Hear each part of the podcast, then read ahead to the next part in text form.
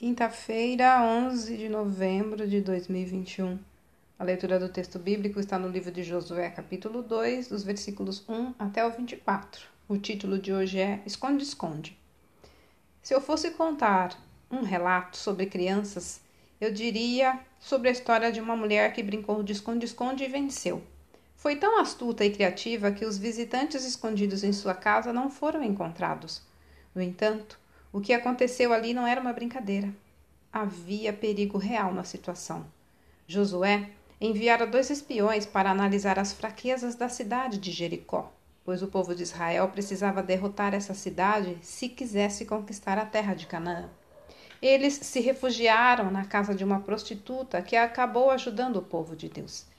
Ela tinha entendido que o Deus que acompanhava os israelitas era poderoso demais para que alguém lhe resistisse e escondeu arriscar-se a ajudar os inimigos, na esperança de que assim pudesse escapar da morte certa.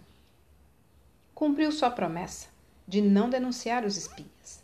Se fosse descoberta, certamente seria condenada por traição, mas entendeu que temer a Deus era mais importante que temer os homens.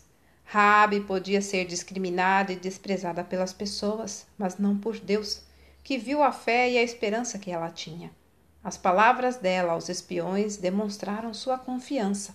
O Senhor vosso Deus é Deus acima no céu e embaixo na terra.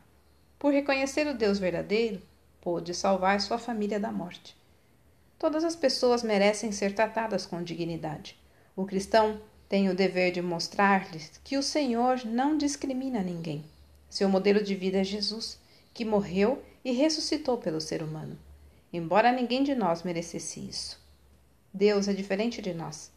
Ele não esmaga quem já está apavorado diante do seu poder. Sua bondade fortalece nossa fé e assim dá força, valor, dignidade e sabedoria a quem o reconhece como Deus.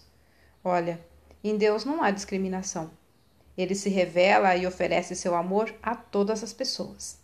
Texto retirado do presente diário da Rádio Transmundial, edição 24.